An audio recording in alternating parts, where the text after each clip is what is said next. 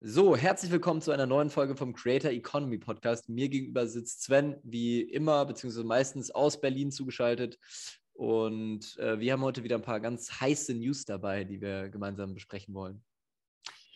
Moin Leute, ja, ich bin gespannt. 18.41 Uhr und es ist draußen äh, schon seit einer Stunde stockdunkel. Ich hoffe, ihr habt die Zeitverschiebung äh, alle äh, gut überstanden. Und äh, ja, ich bin gespannt, äh, abgesehen von Meta, Facebook, hat jetzt jeder gehört wahrscheinlich, äh, was du so im Gepäck hast, Lukas. Yes, ja, das mit der Zeitumstellung war auch schon Thema bei uns im Office, weil wir alle um gefühlt um 17 Uhr schon todmüde waren. Ähm, aber na, du hast es eigentlich schon gesagt. Der erste News des Tages, ich glaube, man kam nicht drum herum. Facebook heißt jetzt Meta. Habe ich gar nicht mitbekommen. So was Neues. Ja, was hat nee, was der, du davon? Was hat sich der Zuckerberg dabei gedacht? Ähm, ja, ich glaube, ähnlicher Move wie damals halt äh, bei Google und Alphabet äh, aus verschiedenen Beweggründen. Einmal, dass ja Facebook einfach mittlerweile halt verschiedene Produkte hat und Facebook, wie wir es kennen, das soziale Netzwerk halt gar nicht mehr unbedingt das stärkste Produkt von Facebook ist, ähm, um ja dem Ganzen einfach so einen neuen Rahmen zu geben. Und natürlich waren die letzten Monate und Jahre auch hin und wieder mal von einem kleinen Skandal äh, überschattet gewesen. Und ja, so, noch, so ein Rebranding äh, steht ja oftmals in der Hoffnung, ähm, dass man dadurch ein bisschen wieder anders in der Öffentlichkeit wahrgenommen wird. Und natürlich die offizielle Mitteilung oder die offizielle Message ist natürlich, hey, wir bauen das Metaverse, äh, wir sind das Unternehmen der Zukunft. Und wenn es um Metaverse geht, ist Facebook bzw. Meta die Eins. Und ja, da bin ich mal gespannt, äh, in welche Richtung es gehen wird. Hm. Ja, also hm, Rebranding an sich finde ich jetzt nicht mega spannend. Ich, mich hat es jetzt auch nicht, juckt es nicht, wie da die Ich finde die Memes, heißt. ich finde die Memes zu Rebranding spannend. ja, ja, die Memes sind witzig, aber wie die Holding heißt, interessiert ja eigentlich keinen. Ähm, aber was ich in dem Fall halt besonders interessant finde, ist, dass Facebook wirklich auch im Namen Meta wählt und ganz klar sagt, wir werden die Company fürs Metaverse. Das zeigt eigentlich die Bedeutung, die eigentlich das Thema Metaverse in den kommenden Jahren innehaben wird. Wenn so ein, wenn so ein Weltkonzern, so ein Nummer eins Leader in der Tech-Szene sagt, wir benennen uns jetzt nach diesem Thema. Das finde ich schon einen sehr, sehr krassen Move. Ähm, was ist denn das Metaverse? Wie, wie stellst du dir das Metaverse vor? Also der, der Begriff ursprünglich kommt, glaube ich, aus einem Buch, aus einer Dystopie. Ähm, aber der wird seit vielen Jahren schon, gibt's schon, wird schon in der Technologie seit 20, 30 Jahren verwendet. Ähm, der beschreibt quasi einen virtuellen Raum, der quasi eine alternative Realität darstellt. Also mittlerweile kennt man ja schon so ein bisschen VR und AR und so weiter und so fort. Und Metaverse beschreibt quasi, dass du wirklich Welten hast, in denen du dich aufhalten, dich bewegen kannst, in denen du arbeiten, spielen, lachen, in Konzerte gehen, ins Kino gehen. Also all die Dinge, die du im echten Leben auch machen könntest, machen kannst, nur halt digital. Und ich glaube, was gerade bei so dystopischen Weltanschauungen dann oft äh, der Fall ist, ähm, ist, dass die Leute befürchten oder das äh, gleichsetzen damit, dass man gar nicht mehr unterscheiden kann, was ist eigentlich jetzt das echte Leben und was ist das Metaverse. Dafür sind wir, glaube ich, noch ein bisschen davon entfernt. Aber natürlich, und das hat man auch in diesem Facebook-Announcement gesehen, gibt es ganz viele technische Möglichkeiten mittlerweile, so virtuelle Welten zum Leben zu erwecken. Mhm. Also für mich ist dieses Metaverse immer noch sehr, sehr schwierig vorstellbar. Ähm, für mir hilft es immer so ein bisschen, ähm, ich sag mal, Fortnite anzuschauen. Also für jeden, der dieselben Probleme hat wie ich und sich das nicht so wirklich vorstellen kann, schaut euch wirklich mal irgendwie Fortnite an. Also gerade so im Gaming-Bereich äh, sind da ganz coole Beispiele, die einem das so ein bisschen einfacher machen, sich das vorstellen zu können. Also Fortnite, da bekomme ich selbst quasi einen Avatar, der mich darstellt, den ich ankleiden kann, dem ich einen Namen geben kann, dem ich meine Brille aufsetzen kann und bliblablub. Und dann kann ich mit diesem Avatar halt durch die Fortnite-Welt laufen und da kann ich ähm, ja in den einen Spielmodi gehen, in den anderen Spielmodi gehen. Ich kann auswählen, wie die Welt aussieht, in der ich meine Runde spiele und so weiter. Und ja, so ein bisschen stelle ich mir das dann halt auch vor, dass es dann halt nicht nur eine kleine Gaming-Welt ist, sondern anstatt auf einen Link zu klicken, äh, laufe ich halt quasi in der, im Metaverse in irgendeinen äh, Zimmer rein, in irgendeinen virtuellen Shop rein von Amazon. Und äh, ja, vielleicht funktioniert das dann mit einer Fingergestik oder so und meine VR-Brille trackt dann automatisch die Fingergestik, wie ich auf die Klamotte draufdrücke und dann wird mir die direkt am Avatar angezogen und ich kann mich dann entscheiden, ob ich die kaufen möchte oder nicht. So ein bisschen so stelle ich mhm. mir das vor. Ja, genau, das ist es eigentlich. Also man kennt es ja schon länger aus dem Gaming-Bereich und Gaming ist halt bislang Unterhaltungsindustrie. Und jetzt kommt aber genau das hinzu. Fortnite hat ja schon, da haben wir auch schon mal drüber geredet, Konzerte und TV-Screenings, also äh, Kinofilme ähm, gezeigt und so weiter und so fort. Also Sachen, die du eigentlich im echten Leben machen würdest mit deinem Charakter aber innerhalb Fortnites. Ähm, und da wird es halt jetzt immer mehr von geben. Also so Sachen, wie du gesagt hast, dass man in den Shop gehen kann.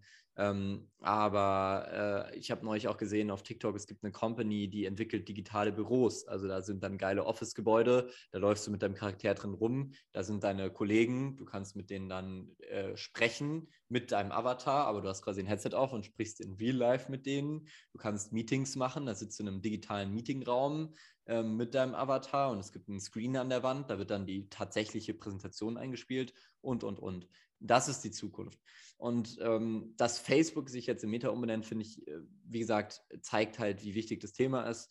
Das zeigt zum anderen auch, habe ich mir so, wenn als ich mir Gedanken darüber gemacht habe, gemerkt, das ist eine unfassbare Kampfansage für alle, die sich gerade mit dem Thema beschäftigen.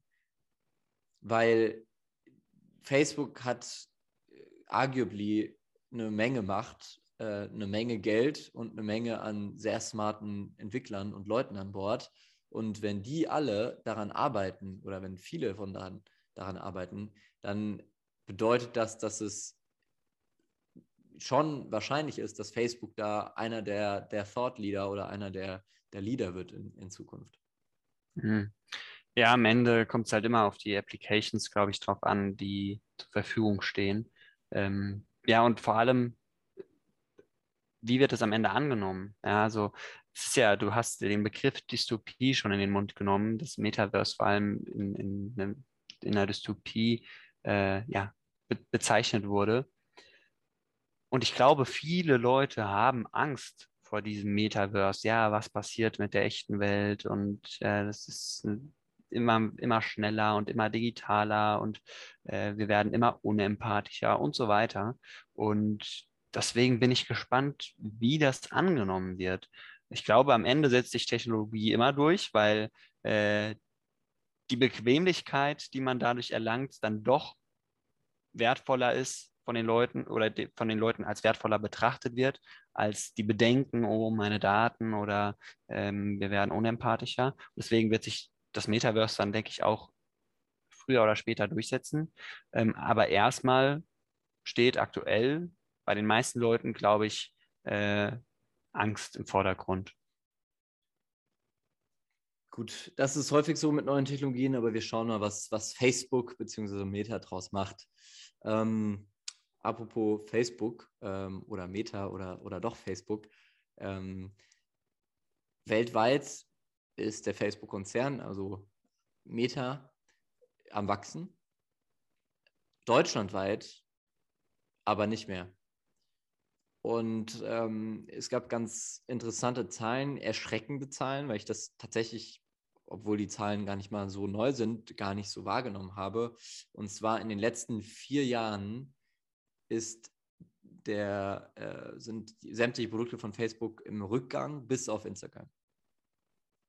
Also Instagram gewinnt an Nutzern und gewinnt an äh, Popularität, aber zum einen die Facebook-App, als auch der Facebook Messenger, als auch WhatsApp ähm, verlieren an, an Nutzern. Also es geben weniger Leute an, dass sie regelmäßig diese Produkte nutzen als, als noch vor vier Jahren.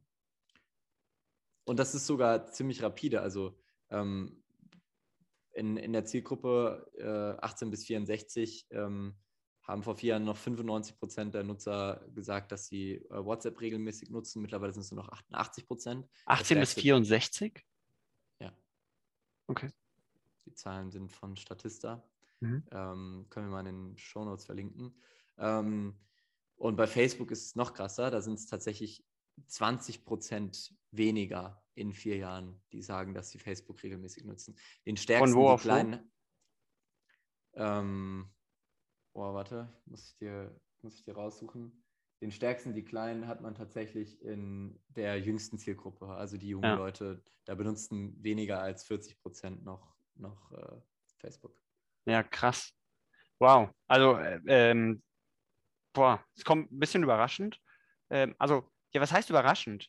Hm, ein, einerseits beobachtet man das so ein bisschen ne, im eigenen Nutzerverhalten, dass Facebook nicht mehr so relevant ist, aber trotzdem ist man so ein bisschen davon ausgegangen, dass Facebook trotzdem noch wächst, weil man überall halt die Schlagzeilen liest, äh, Facebook jetzt Billion-Dollar-Company und Aktienkurs steigt und bliblablub. Aber äh, ja, da merken wir dann vielleicht, dass ähm, die älteren Leute halt auch schon alle vor vier Jahren Facebook hatten, dass Facebook halt einfach auf dem, auf dem User-High war und die jungen Leute halt jetzt nicht mehr nachziehen. Und entsprechend, klar, werden, werden es dann weniger User. Krass. Ja, also ich habe die Zahlen jetzt raus. Also äh, 2018 hatte Facebook, haben Facebook noch 92 Prozent der Befragten regelmäßig genutzt. Ähm, dieses Jahr sind es nur noch 71 Prozent.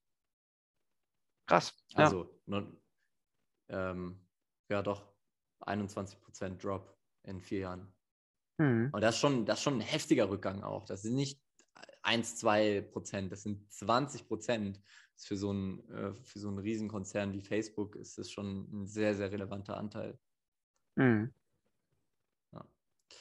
Ja, finde ich, äh, finde ich mega spannend und zeigt eigentlich nochmal, ähm, dass äh, auch wenn du groß bist, auch wenn du Macht und viel Geld hast, ähm, wenn du nicht ständig Innovationen rausbringst und in dem Fall war TikTok halt einfach schneller, dass du halt einfach an Relevanz verlierst. Ja. Ja, wobei äh, Innovation auch immer differenziert zu betrachten ist. Ne? Also ich meine, Facebook hat ja neue Funktionen und so weiter rausgebracht. Vielleicht wären sie auch besser damit gefahren, äh, weniger Funktionen rauszubringen und sich auf deren äh, Kerngeschäft zu fokussieren. Äh, das, das weiß man halt nicht. Ich glaube, äh, jedes Ja, soziale du musst Medium halt- hat halt einfach sein, äh, sein USP. Alter, sein, also sein, seine Lebenszeit, sage ich mal. Und die läuft halt meistens über eine Generation. Ja. TikTok wird jetzt auch noch ein paar Jahre äh, wahrscheinlich die relevanteste Plattform sein. Ähm, für halt für die Generation irgendwie zwischen 12 und, keine Ahnung, 22, 25, so ungefähr.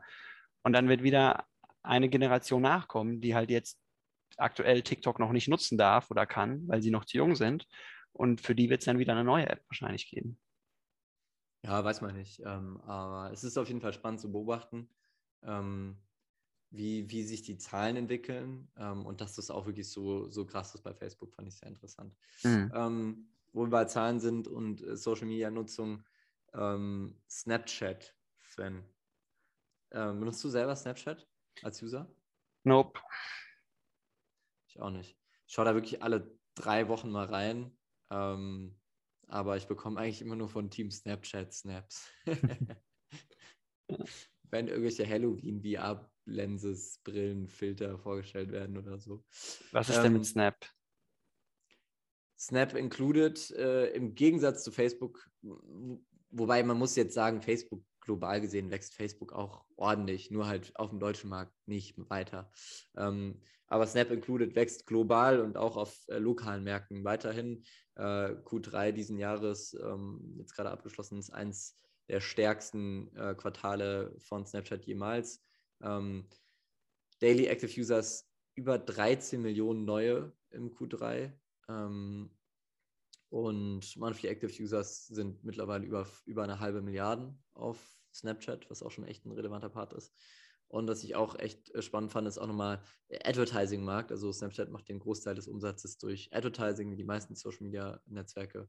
Ähm, Umsatzwachstum von 57 Prozent in Q3. Krass. Das heißt, auch als, als Advertising-Kanal bekommt Snapchat viel stärkere Bedeutung. Mhm. Wobei man hier ganz klar sagen muss, und das jetzt mal vielleicht ein bisschen, können wir mal kurz drüber schnacken, ähm, wie sich das in Deutschland verhält.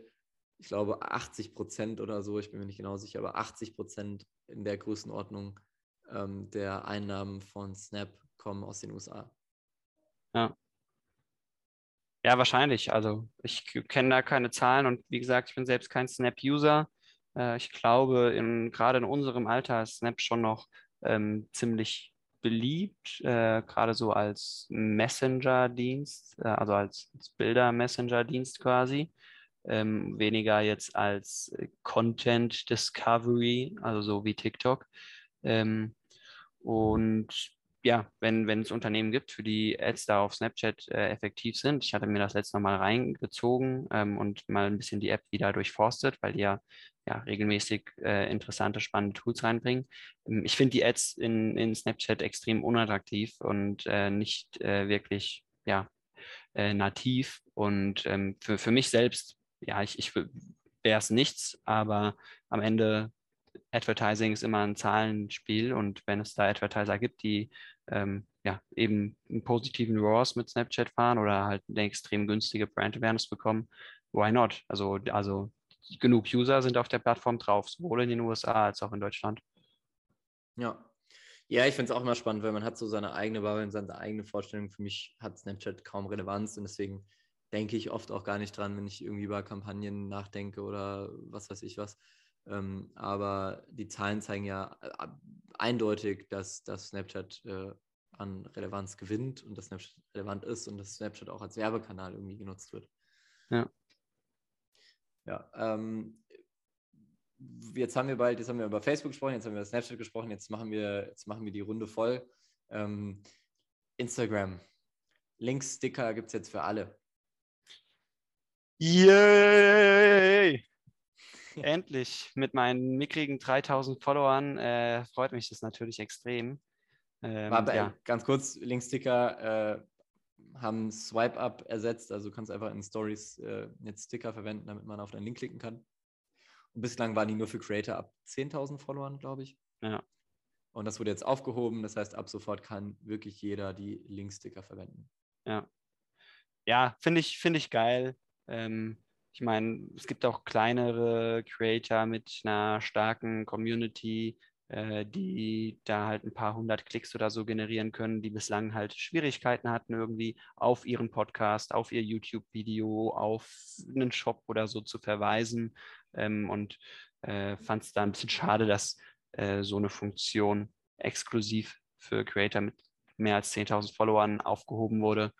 Ähm, ja, deswegen äh, ist es, glaube ich, ein wichtiger und richtiger Schritt, äh, gerade um halt auch kleinere Creator zu supporten. Man spricht ja auch in der Creator Economy immer wieder davon, äh, dass ja die großen Creator halt ähm, auch mit Abstand die meisten Budgets bekommen und dass äh, der, der Mittelstand, der Creator-Mittelstand quasi Probleme mit Monetarisierung hat. Und ja, so ist es vielleicht auch nochmal einfacher, dann auch gegenüber Brands bei Kooperationen und so zu zeigen, hey, so und so viele Linkklicks habe ich generiert, ähm, als erst auf seinen Linktree oder so in der Bio verweisen zu müssen. Ja. Wir haben ja vor ein paar Wochen schon drüber gesprochen, als diese Link-Click-Sticker eingeführt worden sind. Vorher war es, wie gesagt, der Swipe-Up. Wie ist so dein Gefühl, ähm, was, was diesen Switch angeht? Also ich bekomme super viel mit, auch in TikToks ähm, und in, in Stories und was weiß ich, dass der Großteil der Creator den Swipe-Up zurück will und diese Link-Klicks richtig kacke findet. Habe ich noch nichts von gesehen. Ähm, wird Instagram, denke ich, auch nicht machen. Also die Link-Klicks haben ja schon einige Vorteile, die wir auch in der Folge damals aufgezählt hatten. Äh, der Swipe-Up, klar, der war halt irgendwie so ein unique Feature von Instagram. So Swipe-Up hat sich auch wirklich in der Sprache so etabliert, äh, nur durch diese Instagram-Funktion. Und das schwingt halt bei den, bei den meisten Creatoren, glaube ich, so ein bisschen Nostalgie mit. Aber am Ende zählt die Performance. Und ich glaube, äh, ja, wenn die nicht stimmen würde, würde Instagram da auch mit sich reden lassen. Ja, äh, ich weiß es auch nicht genau, mir ist es, mir ist äh, einerlei. Äh, ich habe gedacht, du hättest da vielleicht eher eigene Erfahrung. Ähm, aber äh, dann swipen wir mal ab zum nächsten Thema oder klicken den Link. Und zwar gehen wir auf twitter.com. Ähm, Twitter, Twitter ist auch irgendwie, Twitter ist irgendwie geil, weil man liest so viel über Twitter, man macht so viel und Twitter hat irgendwie so sehr, voll seine Relevanz. Aber ich benutze Twitter auch kaum eigentlich. Ich benutze das gar nicht. Also ich habe es mir letzte Woche mal wieder kurz runtergeladen ähm, ich weiß gar nicht mehr, warum. Es gab irgendeinen Tweet, den ich mir anschauen wollte, den ich nicht, den ich nicht sehen konnte von irgendeinem, irgendeinem Marketing-Guru. Keine Ahnung, vielleicht war es auch zu Facebook oder so. Äh, ja, genau, es war irgendwas zu, zu diesen Facebook-Data-Leaks, wollte ich mir so einen Tweet anschauen. Deswegen habe ich es mir mal wieder runtergeladen und ja, das ist echt eine spannende Newsquelle. Das geben ja auch die meisten Leute an, äh, dass sie Twitter als Newsquelle nutzen. Aber so ja, keine Ahnung, so als Daily Usage ist es bei mir noch nicht angekommen und ich glaube, äh, in Deutschland ist es ja generell nicht so prominent wie jetzt in den USA. Ja, ja ich glaube, es ist halt eher so Politiker, äh, Journalisten etc. pp. nutzen. Ja. Also es ist ein bisschen, glaube ich, schon wirklich Newsquelle und ein bisschen intellektueller aufgestellt, ähm, wobei die, die, die Memes das Gegenteil beweisen. Ähm, die sind auch manchmal weit weg von intellektuell. Ähm, aber Twitter ist natürlich trotzdem eine spannende Plattform und auch eine, die nach wie vor sehr relevant ist. Ähm, was, ich, was ich super spannend finde, was äh, Facebook nennt sich ein Meta um. Ähm, TikTok haben wir auch schon letztes Mal oder vorletztes Mal drüber gesprochen, äh, hat irgendwie ein NFT-Projekt gestartet. Und Twitter ist ja auch in dieser NFT-Krypto-Community eine Plattform, die super krass benutzt und bespielt wird. Mhm. Ähm, und Twitter selber hat auch schon vor ein paar Wochen tatsächlich ähm, eingeführt, dass man seine NFTs als Profilbilder nehmen kann. Mhm. Also seine Collectibles, also digitale Kunst, kannst du als Profilbild nehmen. Und es wird neben dem Profilbild über ein kleines äh, Ethereum-Logo äh, angezeigt, dass du das wirklich besitzt. Also mhm. es ist mhm. quasi wie ein blauer Haken, der verifiziert dich als Person. Ja. Und dieses kleine Ethereum-Zeichen verifiziert dein Collectible. Schon geil. Das, das ist eine Funktion, die gibt es jetzt schon ein paar Wochen, aber eine neue Funktion und da denke ich schon wieder so, fuck, Alter, das ist schon krass, wie viel da gerade passiert und welche Relevanz das schon in kurzer Zeit haben wird. Du kannst jetzt mittlerweile auf deinem Twitter-Profil einen Tab machen, neben dem Feed. Also du hast so, man sieht deine, deine Posts, deine Tweets und daneben ist ein Tab, wo man deine Collectibles sieht. Also quasi eine Public Wallet, wo alle deine NFTs, dein, dein, deine Krypto-Geschichten äh, drin sind und sichtbar sind für jeden, der auf Twitter ist.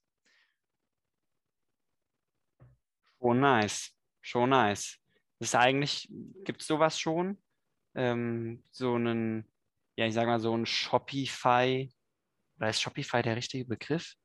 Ja, eigentlich eher ein Instagram. Ein Instagram für eigentlich, seine ja, genau. Collectibles. Genau. Eigentlich, eigentlich ist es eigentlich ist es ein Instagram für die Collectibles. Du siehst da die Bilder und hast ein paar Infos dazu und fertig. Ja, es gibt schon Public Wallets, die es auch grafisch halbwegs schön darstellen, aber die sind halt sehr nischig und werden meist auch zum An- und Verkauf genutzt. Und ja. Twitter ist halt ein, ein Breitenprodukt. Und jetzt werden ganz viele Twitter-User, die ähm, Twitter haben und die das vielleicht sehen, vielleicht denken, hm, alle meine Freunde oder manche haben da jetzt schon irgendwelche coolen NFTs und flexen damit rum, was sie für digitale Sneaker besitzen. Ja. Und ich habe nichts da drin. Und das ist ja vielleicht irgendwie peinlich oder weiß ich nicht. Ja. Und es werden sich dadurch halt viel mehr Leute damit beschäftigen, als über diese nischigen Wallet-Seiten. Ja, ja, genau. Das ist nämlich das, das Ding, weil man vergleicht ja NFTs, um das einfach zu erklären, gerne mit äh, einem Kunstwerk mit einer Mona Lisa, die irgendwie im Louvre hängt und die man sich für keine Ahnung wie viele zig Millionen ersteigern kann. Und die meisten reichen Leute spekulieren ja mit äh, Kunstobjekten, um sie dann bei sich zu Hause oder im Büro oder so aufzuhängen und äh, freuen sich dann natürlich auch, wenn das dann auf irgendeiner Party oder so gesehen und honoriert wird. Und wenn man jetzt die Möglichkeit hat, diese Kunstwerke eben nicht nur bei sich im Hausflur aufzuhängen, sondern auf seinem Twitter-Profil oder vielleicht auch auf irgendeinem neuartigen, auf einer neuartigen Plattform zu platzieren und damit ein bisschen zu flexen, ähm, dann fördert das den NFT-Markt natürlich enorm. Hm. Ja, also ich glaube, ähm, die, die richtig teuren Gemälde hängen wahrscheinlich nicht irgendwo im Hausflur, sondern liegen in irgendwelchen Safes und die Replikas hängen dann an den Wänden. Ähm, und das ist ja das Geile. Du, der, der Wert des Bildes ähm, wird ja dadurch ausgemacht, dass es das Original ist. Also ja. selbst wenn du eine unfassbar gute Replika machst und die sieht genauso aus, dann könntest du jetzt sagen, ja, okay, dann ist sie auch gleich viel wert, wenn sie genauso aussieht. Aber trotzdem ist die originale Mona Lisa halt wertvoll und die Replika ist halt nur eine Replika. Da bezahlst du vielleicht für den, für den Herstellungspreis, den Künstler, der daran gearbeitet hat und die Materialien, aber du, du kannst ihm nicht denselben Wert zuweisen wie dieses Meisterwert, Meisterwerk. Und äh, bei NFTs ist es halt genauso und über, ähm, über den NFT wird quasi verifiziert, dass du äh, echt tatsächlich der Owner bist. Krass, mega spannend. Was glaubst du, wann kommt, wenn sich Facebook jetzt schon Meta umbenennt, wann kommt das auf Instagram? Hm. Oh, ich weiß nicht. Also ich weiß nicht, ob Facebook solche kleinen Gimmicks bringt. Ich glaube, die machen einen Großaufschlag im Laufe des nächsten Jahres mit irgendeinem, keine Ahnung, komplett neuen Marktplatz oder einer komplett neuen App oder sowas. Aber glaubst du, ähm, glaubst du, Facebook bringt quasi ein komplett neues Unternehmen dann oder Meta bringt ein komplett neues Unternehmen an den Start, das sich darum widmet? Oder glaubst du, es wird halt schon stark in Facebook, Instagram WhatsApp und Co. integriert? Ja, ich glaube nicht, dass es ein komplett neues Unternehmen quasi wird, sondern eher, dass ja entweder Facebook oder Instagram, ähm, ja wahrscheinlich eher Facebook, dass äh, die App halt nochmal komplett irgendwie auf den Kopf gestellt wird und einen riesen Relaunch bekommt. Ja. Ja, also ich kann mir, ich kann mir das schon auch vorstellen bei Instagram. Ich meine, momentan hast du ja hier irgendwie deine drei Spalten, du hast deine Feed-Posts, äh, daneben hast du deine, deine Reels und dann hast, sieht man die Beiträge, auf denen du markiert wurdest. Und ich kann mir das schon auch vorstellen, dass da einfach ein vierter Tab dazu kommt, wo man deine Collectibles sieht. Ähm, hm. Halte ich auf jeden Fall für, für äh, nicht auszuschließen ja, wäre wär gar kein schlechter Schritt. Also ich meine, es gibt ja auch einen Shopping-Tab Shopping für Unternehmen oder auch Creator. Und warum sollte da nicht auch ein, es mal, Collectible-Tab sein? Ja. Ja, äh, das war es eigentlich schon von meiner Seite aus äh, an, an News. Ähm, ich weiß nicht, hast du irgendwas? Nö, ich habe keine News. Äh, ich denke, wir können die Folge hier an der Stelle abrappen, wie wir es immer nennen. Let's wrap it up. Und äh, dann hören wir uns nächste Woche wieder.